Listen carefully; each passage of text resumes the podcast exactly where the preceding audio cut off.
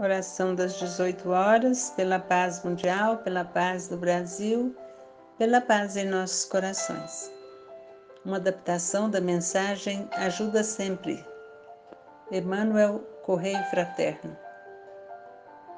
Senhor, não nos deixe cair em desespero nas trevas da noite, ainda mesmo quando o frio da adversidade nos fira o coração.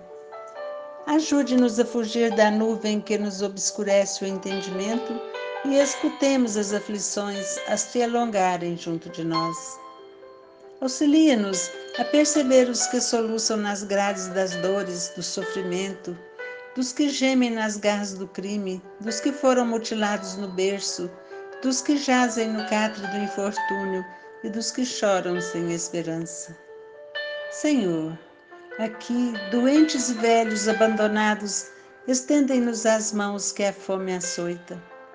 Mais além, mães infelizes e crianças sem lar, nos mostrando faces lívidas. Não deixe que o desânimo e a deserção tomem conta de nós quando ainda podemos auxiliar.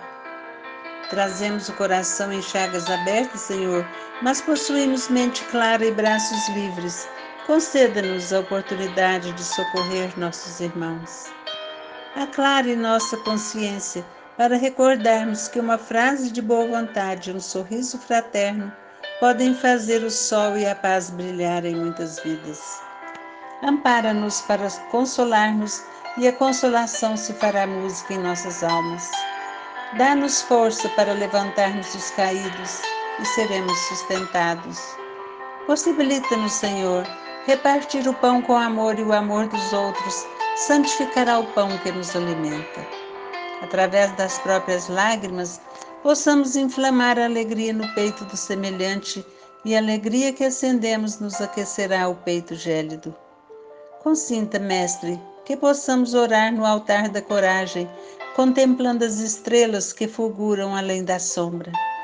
Com a prece elevada a Deus, Mestre, todo nevoeiro chega e passa com a oração bem sentida, em breves horas raiará outro dia. Sabemos que com as migalhas do bem que tivermos semeado, ser-nos-ão farta e sublime a colheita de luz. Irmãos, ajudemos sem perguntar, ajudemos e seguimos, ajudemos sempre. Lembremos-nos de que o Mestre que procuramos passou na terra, amparando e perdoando, auxiliando e servindo, e nas horas derradeiras de seu apostolado de redenção, aceitou o sacrifício e a morte na cruz, flagelado e oprimido, mas de braços abertos. Ajude sempre.